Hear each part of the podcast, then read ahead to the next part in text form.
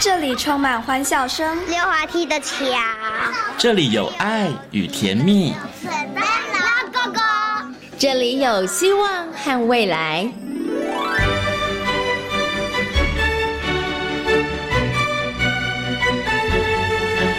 遇见幸福幼儿园，遇见幸福幼，遇见幸福幼，遇见幸福幼儿园。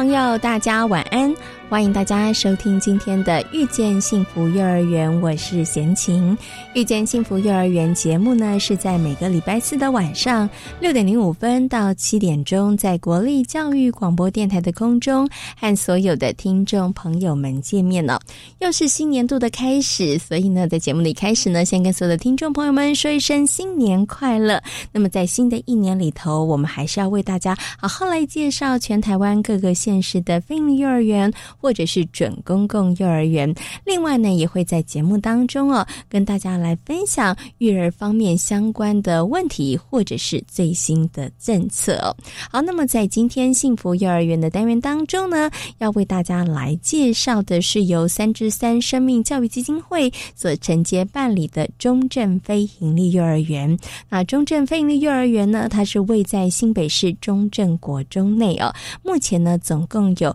两个大中。小混龄班六十名的学生。那么在今天的单元当中呢，中正费力幼儿园的吴一成园长、橘子园长将会跟大家来分享他们的教学理念跟特色。那么在大手牵小手的单元当中呢，要跟所有的听众朋友、所有的爸爸妈妈呢，一起来讨论一个大家都非常关注的问题，就是孩子的专注力的问题哦。很多的家长都会发现，哎，现在好像孩子的专注力不太好哦。那为什么会如此呢？其实啊，饮食、生活习惯都跟专注力有关哦。那么，在今天大手牵小手的单元，就为大家邀请到西西亲子教育中心的创办人徐玉婷老师来跟大家分享孩子专注力的问题。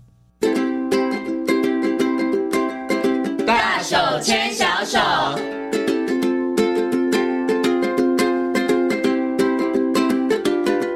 是教育广播电台，您现在所收听到的节目呢是遇见幸福幼儿园，我是贤琴。接下来呢，在节目当中，我们要进行的单元呢是大手牵小手。那么在今天的大手牵小手呢，很高兴的为大家邀请到西西亲子教育中心的创办人，同时呢也是职能治疗师徐玉婷老师呢来到空中，跟所有的听众朋友、所有的爸爸妈妈呢来讨论一个爸爸妈妈非常关心的问题，就是关于孩子专注力的问题。那首先呢，先跟我们的徐老师问声好，Hello，徐老师你好。好，嗨，贤琴，好久不见，各位听众朋友，大家好，大家还好吗？对，因为上次呢，贤琴跟徐老师录音的时候呢，是在疫情爆发之前。前一天，就录完之后就疫情爆发了，然后我们就没有办法在录音室相见，所以真的可以在录音室见面是一件很开心的事情。哈，好，那今天呢，徐老师呢要来解答很多爸爸妈妈的困惑，就是关于孩子专注力的问题哦。我想先来请问。一下薛老师一个问题，因为薛老师呢，他也帮忙很多的家长，然后呢也做很多小朋友的智商。请问一下，现在的小朋友他们的专注力是不是真的比较差？先请我们要公平一点，我们应该说现在人的专注力普遍都很差。哦，所以其实不止小朋友，也可能连爸爸妈妈人也不好。先请你想想看，我们现在回到家第一件事情，你会想要做什么？第一件事情就是看手机。所以，爸爸妈妈，你有没有发现，其实不只是孩子，就连我们大人也被这样子一个三 C，这样子一个新时代的刺激，造成我们对于专注力，我们对于影像的接收，好像比文字来的更适应多了，对不对？哦，没错。对，所以的确，我们在巡回，不管是国小、幼儿园的老师演讲的时候，老师们真的也很常提到这个问题，就是尤其近一两年的孩子，您会发现他们对于文字的耐受度。阅读感觉上面排斥越来越高了，嗯，可是如果老师放影片，不管是教材或者是那个就是学习的一些动画等等，哦，孩子的动机都变超高了，嗯，所以这到底是一个学习的优势，还是是一个警讯？我觉得真的需要透过这一集好好来提醒大家，跟大家聊一聊。嗯，真的要多注意。不过刚刚啊，这个徐老师提到，哎，不止孩子，其实大人也是。真的，爸爸妈妈、大人们，你想想看，你工作的时候是不是也开了好几个视窗？我们超会多功的，对，你你看到多功，另外一个讲法就是好像专注力就没有办法那么高，对哈，所以其实不止小孩，大人也是。可是这个问题就马上他会想说，哦，所以这样讲的话，专注力不够高，那应该是后天环境造成的喽，那应该就不是先天的问题喽，是这样子吗？嗯，我们今天聊专注力，我觉得首先有一个部分是希望各位大人们要去知道的，呃。在孩子的发展里面，我们应该说每一个人生下来与生俱来都有不同的个性。那专业一点角度，我们会称这个叫做九大气质。嗯，那九大气质里面其实有一个气质叫做注意力分散度。所以这个气质告诉我们，每一个人天生有些人真的非常专心，嗯，他一次他可以非常专心的投入一件事情。有些人天生呢，像徐老师，我本身就是我很擅长多工模式，嗯，我可以同时做很多个视窗，我可以边跟贤琴讲话，可能边偷瞄旁边的手机，我还可以做笔记做记录。所以每个人的专注能力其实先天上就有不一样的起点，嗯，这是我们必须要先了解的。所以在孩子身上的确有些孩子，他们很容易能够专心做同一件。件事情可以做很久，可是他们就很容易会没有办法察觉周遭的一些声音，因为他只关注在他没错有兴趣的事情上面。所以其实我们在人类的日常生活当中，我们会发现，绝对的专注做一件事情，好像也不一定是绝对的好。嗯，因为环境。周遭的刺激物会做改变，所以就像是在学习，在学校，我们必须要很专心的听老师上课的同时，我们要勤做笔记，是我们还要去消化吸收，所以这些。都是不同的专注力所形成的一个行为后果，所以，我们今天谈专注力，其实很多专注力的面向是需要爸爸妈妈一起来了解的。哦，所以我觉得，其实刚刚啊，这个徐老师跟大家讲很重要啊，因为以前大家可能很刻板印象会认为说，那就是要专注力超级好。可是，其实如果专注力真的太专注的话，你看发生了火灾，发生了地震，他可能都来不及。你知道他没有关注到，那可能你就丧失了第一次这呃第一时间的这个逃生的。机会哈，所以这样讲起来好像哎，太过专注也不是很好。但是刚刚徐老师有讲到一个，就是等于专注力，它真的跟每一个人天生其实是有一些影响的。有的人天生他就比较专注，有的人他天生这个专注度就没有那么的高。好，这个是先天的部分，但后天的环境影响应该。也有很多占很大的比例吧。后天真的坦白跟各位说，后天影响的因素真的很多。比如说，第一个我们最常聊到的就是饮食啊。嗯哼，先秦知道，其实现在很多一些食品添加物，或者是说色素，这些研究其实都已经证实会伤害孩子的专注力，还有脑力、智力的发展。所以，第一个饮食的部分，我想应该是爸爸妈妈先要来去去检视一下，平常每天我们给孩子吃了什么东西，是天然的从市场买回来的天然食材，还是都是吃外面，然后都是人工的一些食品？嗯哼，嘿，这是第一个，我觉得爸爸妈妈要去思考的。哟，原来食物也会影响专注专注度，哎，这可能很多的家长大家其实都没有注意到，哎，哈，好，所以吃什么其实真的非常重要哈，所以饮食会影响专注度。除此之外还有什么呢？还有第二个，我觉得也是大人们很容易忽略的，就是睡眠。睡眠不足，如果是在我们大人，比如说昨天晚上徐老师呃追剧追到凌晨三点，今天来上闲情的节目，徐老师一定会觉得精神不济。是，可是，在孩子阶段，不管是学龄前或者是学龄阶段的孩子，如果他是睡眠不足的一个情况，他隔天所显现出来的行为，他是更容易分心、更躁动，嗯哼，坐不住，情绪容易失控。所以看起来就很像是我们常常听到的 ADHD 或者是情绪障碍的孩子。是，所以这边我要提醒各位爸爸妈妈，其实睡眠是非常非常能够帮助孩子隔天有一个好的学习力、好的脑力的一个表现。那贤琴知道幼儿园阶段的孩子每天应该睡几小时吗？每天应该睡个十二个小时啊！贤琴那是我们的梦想。我默默的就把我心目当中的理想睡眠时间说出来了。对，所以，嗯，十二小时，坦白说，在台湾应该蛮难做到的。那小朋友睡八个八到十个小时够吗？嗯，通常爸爸妈妈可以这样记哦，哈，学龄前，呃，三到六岁的幼儿园跟国小跟国中，我们建议的睡眠时间分别是十九八。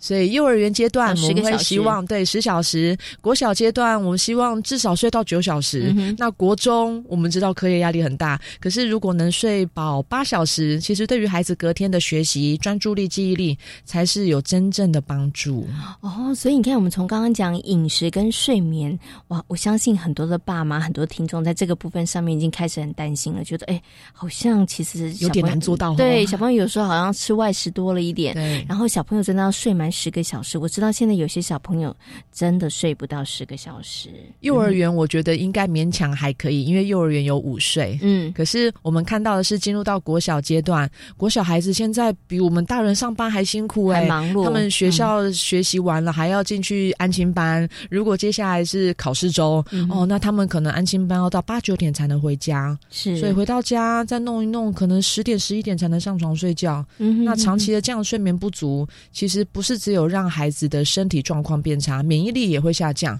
然后情绪不好，而且专注力，重点是专注力，他真的很难能够牢牢记住老师每天在学校教的事情。嗯，所以这一点我觉得真的是需要大人来了解的一个部分。嗯 OK，好，所以呢，小朋友其实简单来讲，就是要吃好睡好。对，专注力自然就会好。是好，那除了我们刚刚讲的睡眠跟饮食之外，还有哪一些外在的环境会影响专注力呢？三 C 产品是不是？三 C 产品，坦白说，如果我们今天谈的是学前幼儿，三到六岁，六岁以下的孩子，三 C 真的是必。远大于利呀，各位大人们，哦，所以很多家长会问说，哎，可是徐老师，我的小孩看三 C 的时候，他很专心哎，对呀，那应该是很专心吧？没没错，很多爸妈是用这个来判断的，他就觉得说，没有，我小孩子哪有专注力不好的问题？你知道他可以坐在那边看一个卡通影片，一个小时都不动，或者是呢两个小时，他都可以非常安静，那这样应该就是很专注了吧？所以啊，爸爸妈妈，我们要换个角度想哦。如果你今天是学校老师，你有可能像三 C 里面的那些主角唱唱跳跳，还放音乐，这么样的大量的声光效果去吸去吸引孩子的专注吗？不太可能。对，所以我们在谈今天的专注力，我们通常都会跟家长提醒一个最重要的重点：看三 C、看卡通、看手机、平板。他很专心，这个完全不代表孩子的专注力，对，这是完全不相干的事情。反而，如果你很习惯三 C 那样子强烈的声光效果，那孩子在学校的时候，他一定会觉得学校老师上课很无聊，所以他反而更没有办法持续在聆听老师讲的故事。老师今天要教我们的 A B C B P M 等等等。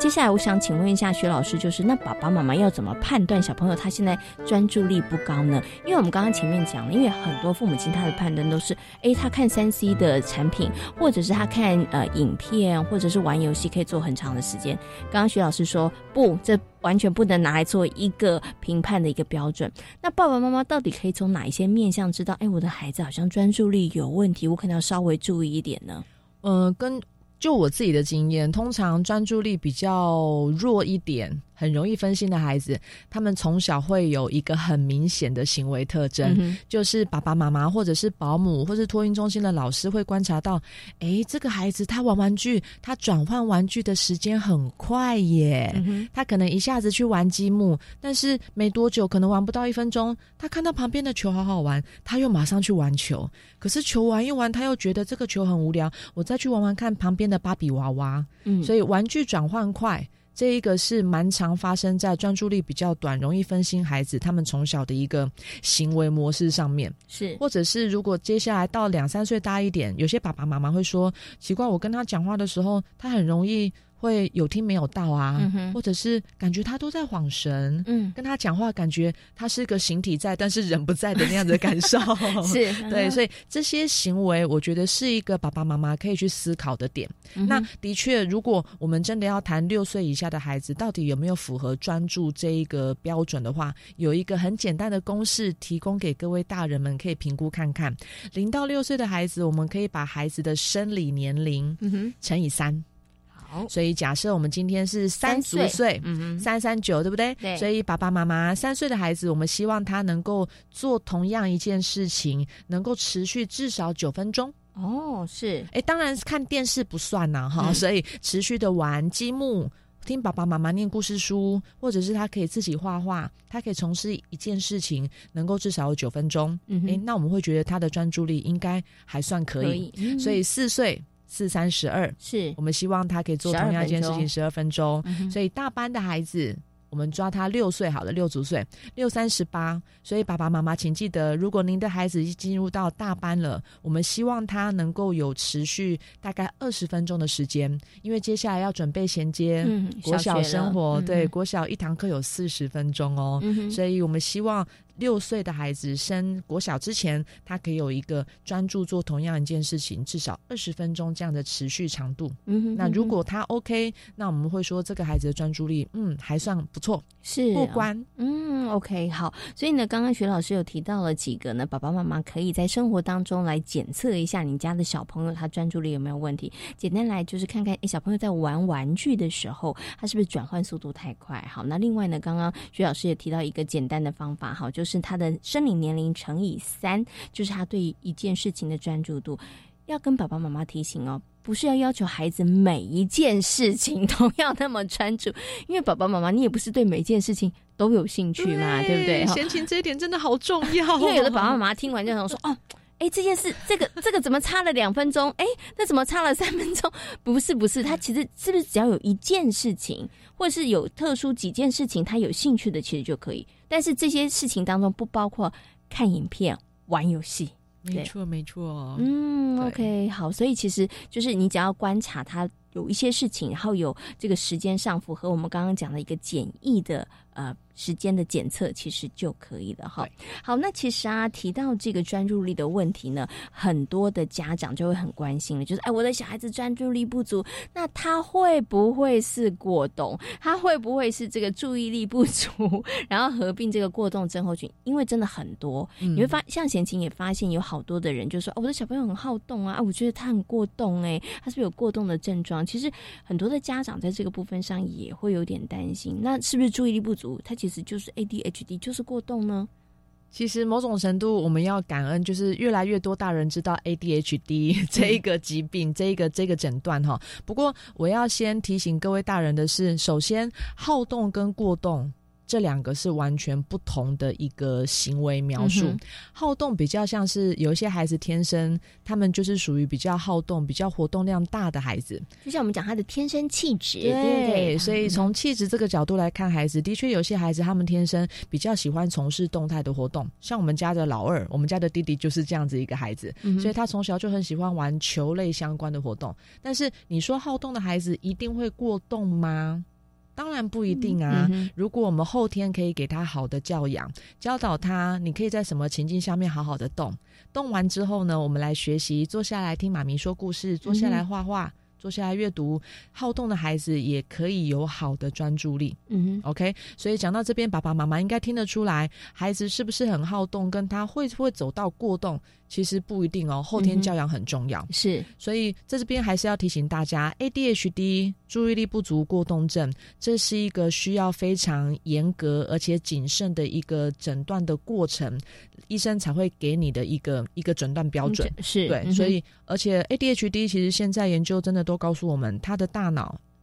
真的跟一般孩子比起来，他们的成熟度是比较慢一点点的，所以不是孩子故意。动来动去，孩子故意不想要听老师上课，而是他们真的需要大人更多的协助，是好吗？所以不管您的孩子是不是，首先我觉得大人必须要先去了解您家孩子他天生的个性是怎么样，嗯哼，那给他一个比较好的引导方法。是，所以我常说，好动的孩子，我们好好教他，他也有，他也可以有一个好的专注力。嗯，可是如果好动的孩子他没有接受到一个好的教养环境，每天就是骂他。每天就是逼他，你一定要坐着，一定要呃乖乖坐好，屁股不能乱动，扭来扭去的。那好动的孩子很可能也会变成后天。的一个过动儿，嗯，是，嗯，OK，好，所以刚刚徐老师讲了好动跟过动，它其实是真的不太一样的哈，所以这个爸爸妈妈不要搞混哈。可是呢，刚刚有提到一个很重要，就是那后天的教养里头，对于孩子来讲很重要。如果你的孩子是好动，那但是他可以透过后天的教养里头，他其实会让他，其实他还是可以有好的专注力，他还是可以有个好的学习的一个成果。但是这时候，我相信有些听众朋友他就好奇了，可是。刚刚讲 ADHD，它可能需要医师的诊断，对不对？而它也有一些治疗的一个方式。但是家长的好奇，你知道，有的时候大家对于好动跟过动的人容忍程度不一样。我曾经看过有家长，我们旁边呢都觉得小孩子已经动到简直不行了，或者是心里会怀疑说，这孩子可能有一点行为上的问题，或者他可能会需要去求助专业的医生。但是妈妈会告诉你说，他只是好动，OK，对不对？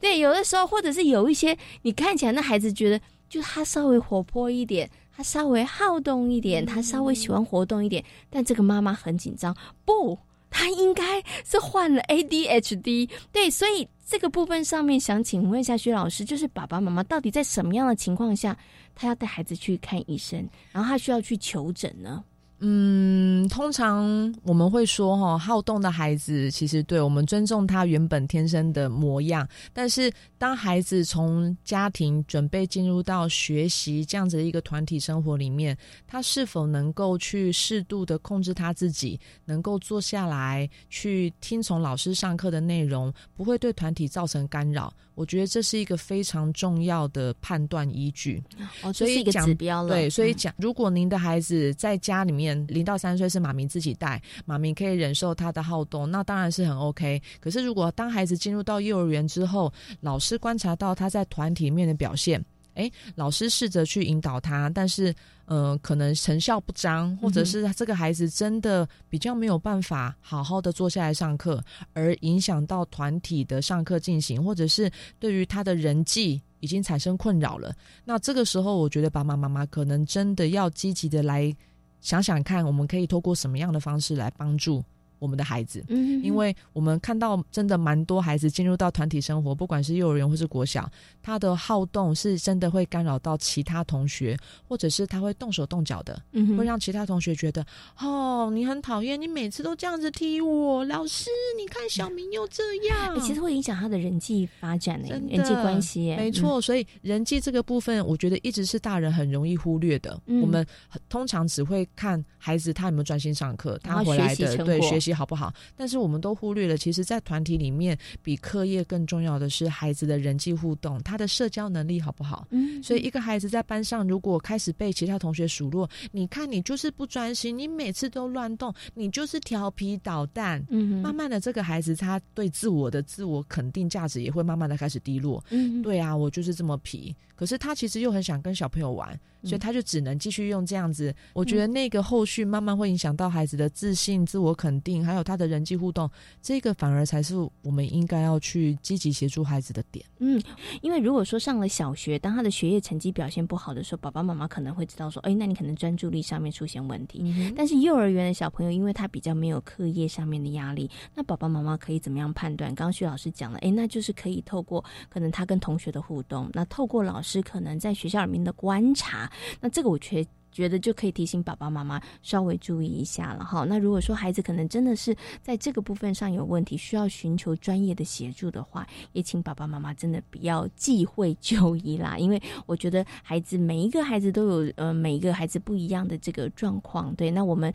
身为父母，就是怎么样可以帮助孩子在人生这条路上可以走得比较顺一点。所以我常常会跟爸爸妈妈说，我们都希望我们的孩子在成长的过程能够平安健康。但是我们毕竟是做父母的，其实我们在看到孩子的面相，我们真的只看到某个部分的孩子。那孩子进入到团体生活，我们适度的其实要多从老师那边去得到，哎，我的孩子在团体里面他是属于什么样的一个孩子？老师看到的面相跟我们做父母的绝对不会一样。嗯，所以很多时候。我们碰到的情况是，老师很想要协助这个孩子，但是家长会觉得，老师你你你看到的跟我不一样，太夸张了啦！你应该是应该是你贴我儿子女儿标签吧，等等的，就是家长的防卫心其实太重了。那我觉得很多时候这样的结果，我觉得最后惨的是这个孩子，他一直得不到他需要真正的协助，老师也很辛苦，那家长也会觉得老师都不懂我，所以背后的沟通就会。一直很不顺畅。对，所以这一点真的是我觉得我们自己做爸妈的，有时候要试着调整自己的心态。是 OK，好，所以刚刚这是徐老师语重心长的提醒，因为我们真的很希望每一个孩子可以在大人的协助之下，真的可以成长的比较顺利。哈，那今天呢也非常谢谢呢徐婷老师在空中跟大家谈到了孩子专注力方面的问题，也非常谢谢徐老师，谢谢，谢谢。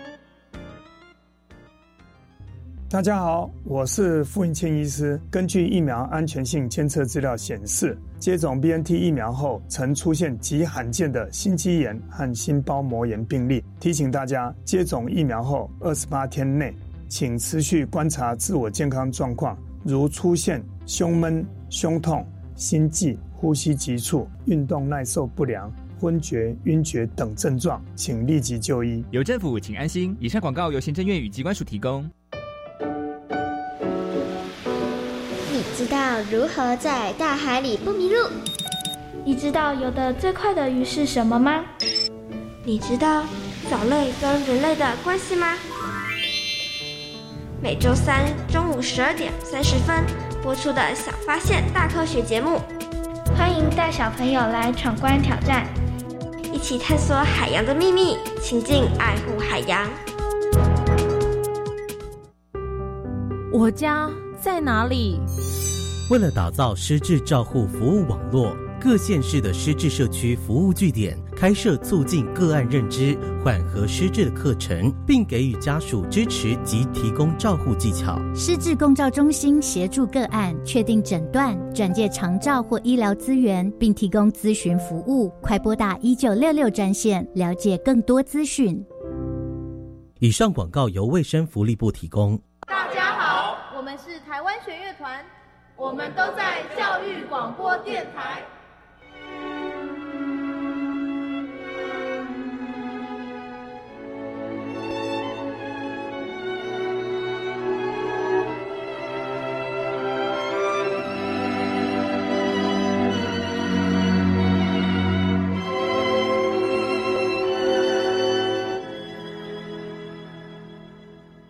里是教育广播电台，您现在所收听到的节目呢是遇见幸福幼儿园，我是贤琴。接下来呢，在节目当中呢要进行的单元呢是幸福幼儿园。那么在今天的幸福幼儿园呢，要为大家来介绍的是位在新北市中正国中内的中正非营利幼儿园。那我们一起来听听幼儿园的吴怡晨园长、橘子园长跟大家好好来介绍我们的中正非营利幼儿园。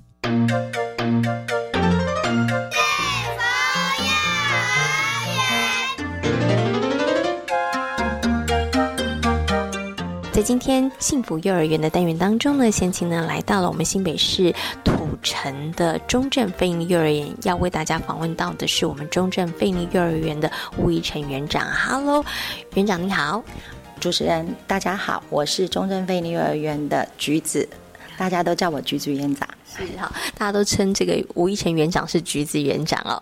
好，我想呢，是不是可以先请我们的吴一成园长哦，橘子园长先来跟大家介绍一下中正菲尼幼儿园它的一个成立的背景，还有目前我们的班级跟小朋友的人数状况，好不好？好，嗯，中正菲尼幼儿园是由新北市政府委托财团法人三之山生命教育基金会所成立的非营利幼儿园。那我们的目标呢，是为发展公私立合作的模式。提供优质的评优质评价的教保服务，那让不利条件的幼儿能够接优先接受优质的托育服务的，然后呢，也提供了家长易于负担的教保服务。是，那也能另外一方面呢，能够嗯确保教保教保人员享有合法合理的工作条件。是，那另外呢，我们也重视。家庭与社区的互动，那连接共共享育儿的资源。所以呢，刚刚其实啊，我们的这个橘子园长稍微跟大家介绍了哈，其实也就是呢，政府在这个设立非营利幼儿园里头的一些宗旨，包含了其实希望可以提供我们的教保人员一个比较好的、友善的工作环境之外，其实也可以减轻我们的爸爸妈妈、年轻的父母亲他们在育儿的负担，然后也希望呢，幼儿园可以成为一个平台，可以连接学校跟社区的这个部分哈。那请问一下，我们园长，我们现在目前呢，中正非营利幼儿园大概有多少的小朋友呢？现在有六十位小朋友，有呃大中小的混龄班有两班，那有呃八位的工作人员及三位特教助理。是，那在今年我们已已经跟那个教育局在续新的合约，那呃要增班。是，那在一百一十一年的八月开始，我们会增设一个两岁专班和一个混龄班。那嗯，收多的学生将会增加到一百零六位。哦，是因为我觉得以中正飞云幼儿园的它整个环境来讲，其实增班是没有问题的。因为我刚刚一进园所里头，我就跟园长说：“哇，你们的园所这个腹地看起来蛮大的哈。”因为它其实就是位在我们新北市土城的中正国中内哈。那我想是不是可以请园长就我们的这个地理环境上面来跟大家讲一下，好不好？呃，我们在地方法院的旁边。是。那未来呃，在中正国中里面，那未来在那个结那个这几年之后会有捷运，会在会在中正国中这边又有一站，那算是土城区来讲交通蛮便方便的地方。嗯哼，OK。除了它的交通便利之外，它整个这个校园的部分上面有没有哪些特色，或者是在教学的部分上面，其实也是老师们他们常常会使用到的呢？呃，教学的特色来讲，我们呃在中正国中它有一个木工教室。那我们我们学我们幼儿园有结合他们的木工木工教室，那他们的木工老师会来会来带领我们孩子创作木工的课程。好，所以刚刚呢，园长提到了，就刚好我们的中正飞云幼儿园位在中正国中，那因为他们也有一个木工的这个教室，然后也有木工的老师，所以我们真的也就是善用，然后我们好好的这个结合哈。可是想请问一下这园长，我们等一下再来谈中正飞云幼儿园的教学特色。可是就您刚刚提到这个部分上面呢，呃，会不会刚开始的时候有家长会担心说木工哎，国中生好像做木工 OK 很顺理成章，也觉得能接受，但是幼儿园的小朋友在做这个木工的尝试，会不会有点危险呢？虽然刚刚园长有提到了，真的我们木工老师带着小朋友，他们可能做了很多小东西，对不对？做了很多尝试，但是刚开始的时候，会不会家长有一些会有点担心啊？呃。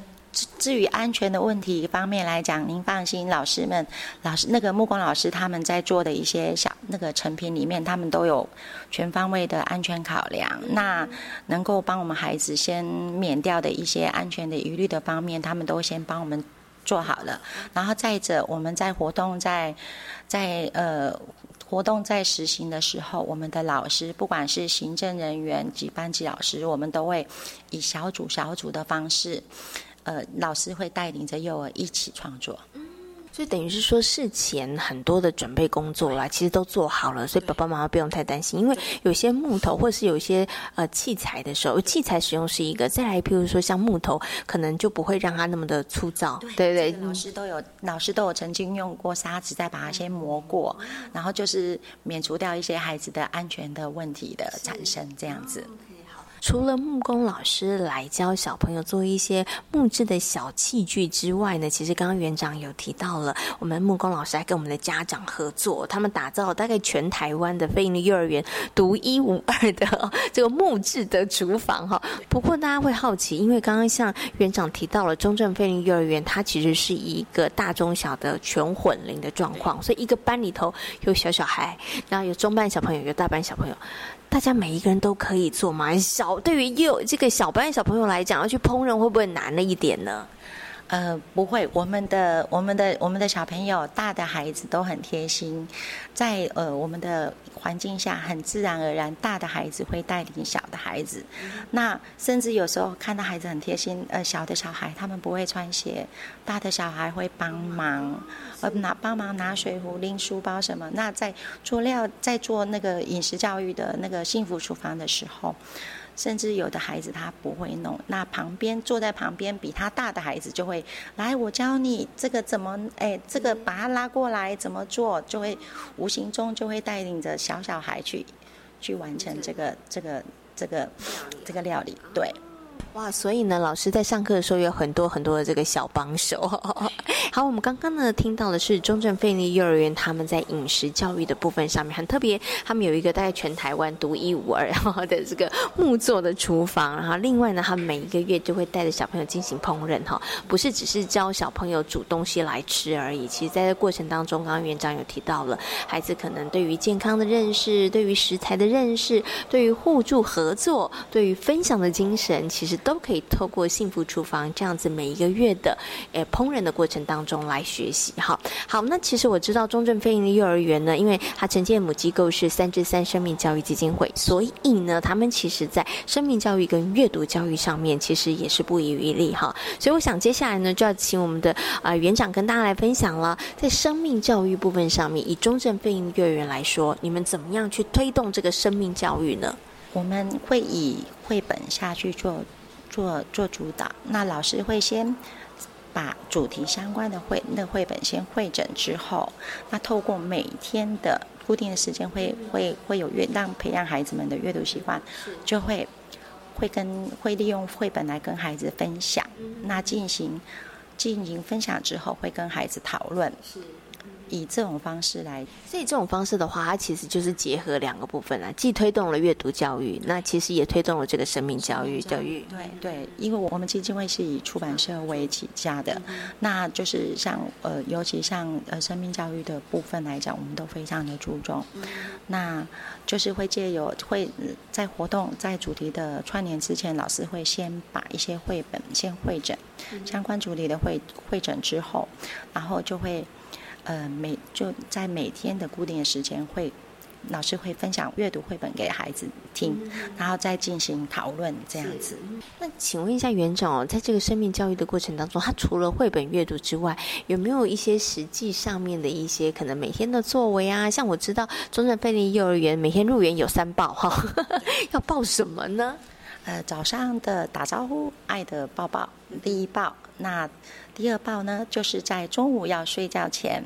啊，老师会再跟小朋友抱一下啊，到互道午安。那无形中孩子也这就我们这么一抱，安全感更建立、更稳固。那到下午要回家前，老师跟小朋友打招呼，要好好的说再见，就会在一抱，就是我们有我们我们三之三的爱的抱抱，三抱，对。是想请问一下园长，在疫情比较严重的时候，你们还是有持续这三报吗？呃，疫情当然是我们是遵照政府的规定是不行的，是是是，是，那我们就会只能牵着手，那就是啊加油，会用我们就会转换成语言来鼓励孩子，都更加的，就说平常的鼓励有了，可是在疫情的期间，我们就会更加的转换成语言。去鼓励的孩子，对对对，好，因为这个部分上啊，其实对于好多幼儿园老师来说真的很为难，疫情关系，所以真的还是要有点社交距离啦，对不对？好，OK，好，所以刚刚园长说我们还是有，但是就是用眼神 跟语言来鼓励这个小朋友。好，所以我们刚刚跟大家谈到了这个三至三他们在生命教育、跟阅读教育还有饮食教育的这个部分。哈，那其实除了这个部分之外啊，三至三他在教学的部分上，我们也是一样以主题跟学习区为主。那主主题跟学习区为主这个部分上面，呃，园长可以稍微帮大家做一下介绍吗？呃，我们是以主嗯生命教育为特色，那结合了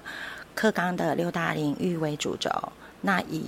六主呃为主轴，那以生命教育的四个面向：人与自己、人与他人、人与环境与人与社会，形成了一个主题架构。那运用主题教学和学习区的。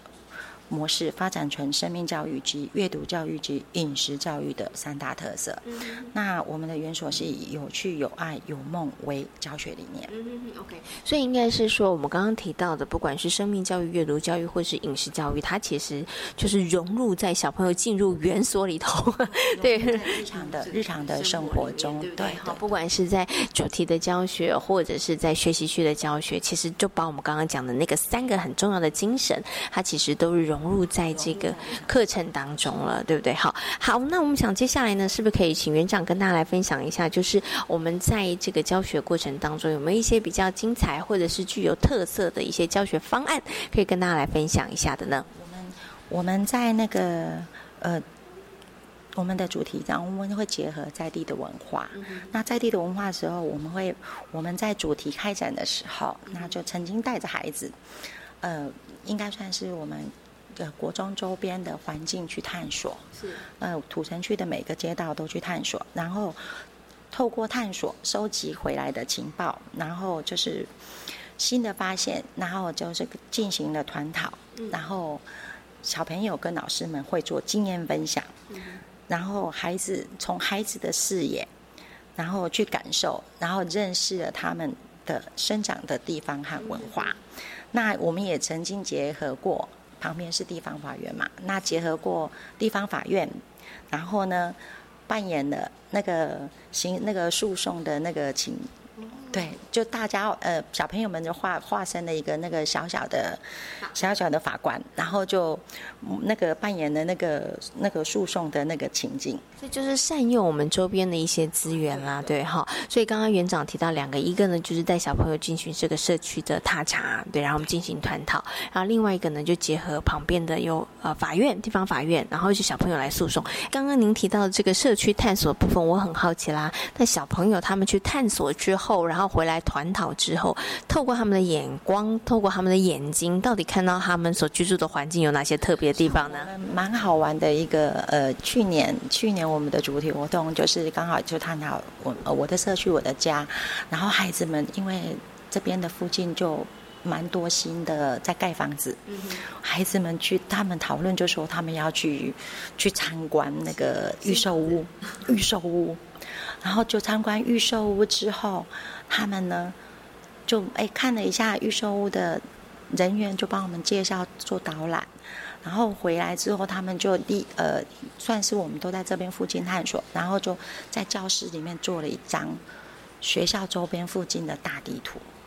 嗯，对，厉害。对，就是这个是以孩子们的视野，是，然后他们探索出来的，他们就是把。手旁边的周边的环境什么的，他就把它做成了一张很大的地上的地图。对。可是想请问一下园长，小朋友在做的时候会不会那个位置错置啊，或者大小比例不对啊？啊，这个这个时候就变成说，他们也会有这个问题的时候，他们就会再去跟老师们沟通，老师这时候就会给他们一些建议，然后让孩子在透过讨论之后，才他们自己才决定说要怎么去修正他们。对。好，所以这个是就是完全就是以孩子的眼光，然后他们来做一个学习的哈。对，然后我也很觉得很惊奇，小朋友画出来大体图会是什么样子的，很惊艳。然后就是真的把附近呃国中附近的周边都把他们弄出来。对，是是。那包括连哪哪一个哪一个区块是预售屋或是什么，他们都把它画。对对对。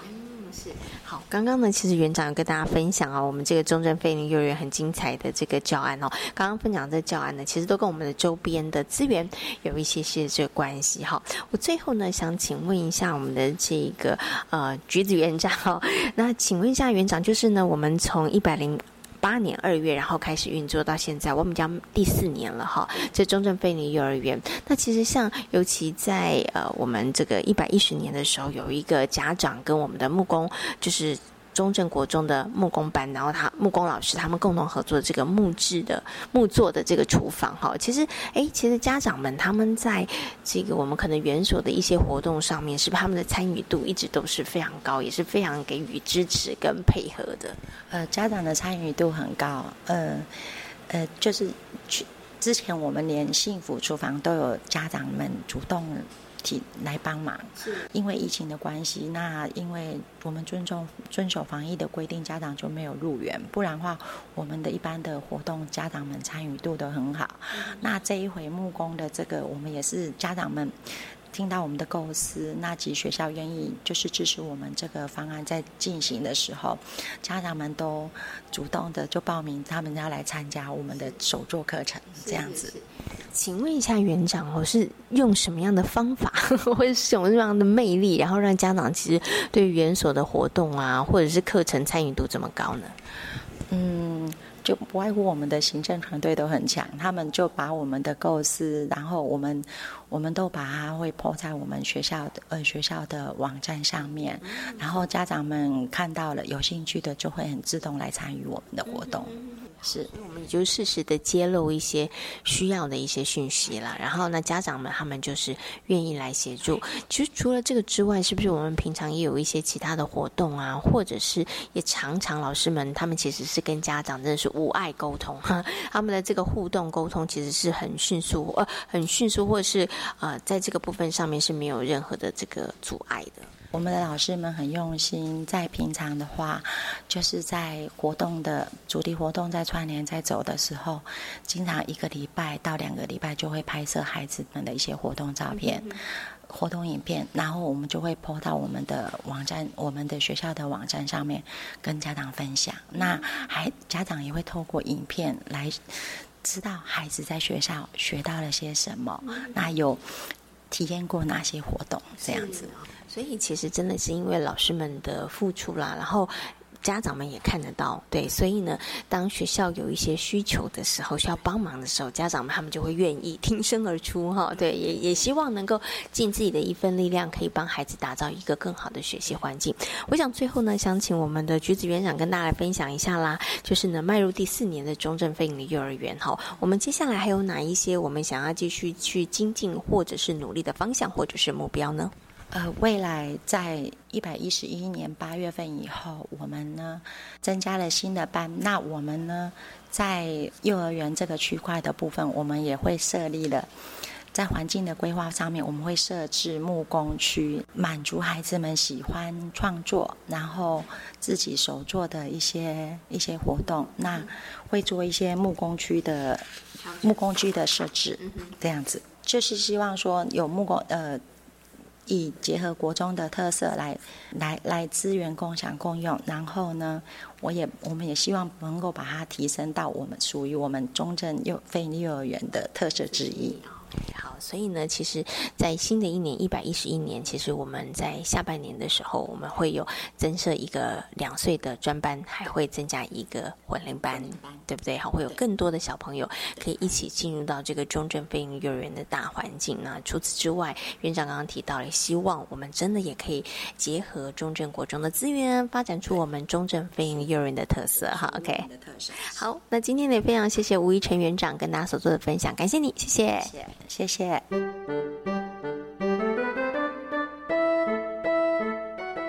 位在新北市中正国中内的中正非营幼儿园，也善用资源，结合周边的资源，发展出许多具有特色的活动哦。像曾经呢，邀请中正国中木工班的老师指导家长们一起来为幼儿园量身打造厨房哦。那除此之外呢，呃，中正国中的老师也带着国中生为幼儿园的小朋友来制作小朋友可以学习或者是组装的木质。纸玩具哦，非常的精彩。那我们接下来呢，就一起来欣赏林老师跟大家所做的分享。呃，我是中正国中林东宝老师。那本来是教生，呃，教理化，但是，呃，在木工这一块，我们呃，也就是用了很多时间了，哎，这样子。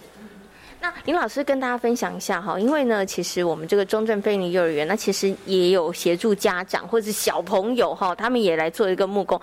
老师先分享一下，跟教国中生跟教小朋友应该很不一样吧？呃，没错，呃，以国中生来讲，因为我们的生活科技的课程，因为已经。诶，发展到蛮不错的，因为我们的教室空间、设备、师资各方面都很到位了，所以我们也在诶，就是执行一些教育局的一些计划，然后我们希望把这些能够动手操作的一些课程，刚好跟我们的邻近的幼儿园来做结合，那所以我们才去推这些幼儿园的一些手做的课程。那当然，对幼儿园的小朋友来讲，他们的。诶，操作这些木工的工具来讲是很困难的，但是我们可以给他一个概念，然后也让他能够动手做，那也可以做出一些作品。那其实我们是用国中生，有些时候有没有用国中生的一些，诶，就是社团学生，好来协助，他们可能帮他们做到大概半成品，已经差不多了。那再来告诉这些幼儿园的小朋友说，哎，这是国中生帮你们先，诶，大致上已经做好了，那来再来，接下来你们可能要做一些，诶，把它砂模啦，把它组装啦，把它做彩绘啦，然后才能做成你的成品这样子。所以我们就这样子，就是从国中这一端的。老师的设计，那教我们的国中生，然后甚至让国中生可以服务到这个幼儿园的小朋友，也让幼儿园的小朋友能够操作这样的一个呃简单的一些东西，然后他们就可以得到呃一个一个类似一个小礼物也好，哎，那这样子的，我觉得说，呃，让他们训练一些大肌肉、小肌肉啦，训练啦，然后也也蛮不错的一个课程，哎，这是我们的想法，我们的做法这样子。我刚刚听林老师讲，我觉得这做法真的其实很棒啊！因为对国中的小朋友来讲，他们其实也会很有成就，因为我们要做给弟弟妹妹使用的，对然后那个小小朋友呢，他们其实也可以有成就感，因为哥哥姐姐们已经帮他们做了一半以上了，他们组合就比较容易哈，它就变得是一个很好的良性的这个互动的过程哦。不过，请问一下林老师，所以要设计给这个幼比较幼小的小朋友做的东西，是不是这个部分上就真的要有点巧思啊？呃，对，因为我们还要针对就是小朋友他能够操作东西的一个内容来做设计，也希望能够他们做出来，他们也是比较有趣味的，哦，对他们来讲是有帮助的。不要说，哎，做完之后，呃，很快就完了就丢掉了，好，所以我们是以木工来讲，我们会做像小车子，好，那小车子的块的。的方式来讲，我们就有一个车子的身体，那轮子，然后它的木那个筷子的当做木棒啦，然后这样子，那我们已经把它锯出形状出来了之后，那就让小朋友，好幼儿园的小朋友来进行砂模，好，那砂模之后，那我们就是他们可以用来组装，那组装我们就是会有拿木锤，哦，比较。哎，就是简易的工具，简易的工具木锤，那小朋友就可以拿木锤哦，然后把它敲进去，然后就可以组装起来。那组装起来之后的一个车子，他们可能就是会变成哎，他们自己的一个车子，那有一点像这个有笔筒的功能的车子。然后他们也可以玩，然后也可以在上面做彩绘，那甚至可以做班级的活动、竞赛啦等等的。那这样的一个小活动，哎，就是很多小朋友都会喜欢。那除了这小车子之外，我们会做一些跟科学原理有相关的，好，例如说像这样一个哨子，好，那让小朋友，我们大致上都已经弄得差不多了，但是他只要锯一刀。那锯一刀锯子来讲，对小朋友是很危险的，所以我们都会是一对一的，好来指导他，好那轻轻的怎么样子锯锯出这一刀，然后就可以吹出这个声音，好这样子的声音，哦那不同的声音，那我们会告诉他一个简单的原理。那还有当然我们也有做像这个样子的，好像音乐铃。那因为我们的中心这边有很多的雷切的设备，那我们有。几位生科老师，他们对这个雷切的部分比较熟，好像我们小杨老师他们比较熟，他就来来来用雷切，然后也告诉小朋友说，哎，未来这种科技的这种东西，它可以才能够大量的生产，好，那这样的生产了之后，那你的组装起来之后，他们就可以来做。诶，彩绘。那其实组装对很多幼儿园小朋友，他是一个小肌肉的一个训练。是。好，那可以让他训练他的耐心啊，让他小肌肉训练啊，专专注力等等的，我觉得应该都是蛮有帮助的。而且做完出来之后，它就是一个音乐林的成品。那对他们来讲是蛮有吸引力的啦。哎，那对家长，我认为家长也很很很喜欢小朋友在学校里头能够做到这样的一个课程，这样子。那。这个类似木做的厨房的烹饪器，这个是这个幼儿园来跟我们诶请求协助，就是说他们希望诶能够打造一个诶一个小朋友可以在那里进行的一个厨房的简易厨房的一个一个一个场域啦。那幼儿园就他们就是利用诶可能一些宣导的的时间跟他们的家长来讲，那由那个幼儿园的家长来我们这边来诶进行制作。那我们花了两天的时间，哦，两两天的时间，那有六到八位的家长，哦，那有做柜子的，有做那个类似告示牌的，类似什么，哎，那整个做起来之后，啊，哎，对小朋友来讲，哎，也但也很新，很很新奇啊，就说，哎，这是我爸爸妈妈做的，啊，这是谁做的啊？然后他们就会做起来之后，就蛮可能会。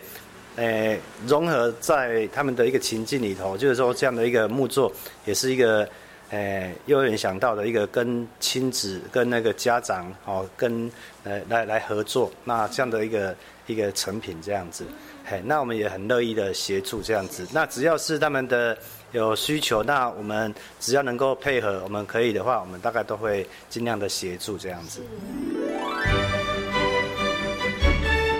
在今天遇见幸福幼儿园的节目呢，为大家邀请到了西西亲子教育中心的创办人徐玉婷老师，跟大家谈论到了孩子专注力的问题。另外呢，也跟大家介绍了中正非营利幼儿园。感谢所有的听众朋友们今天的收听，也祝福大家有一个平安愉快的夜晚。我们下周同一时间空中再会，拜拜。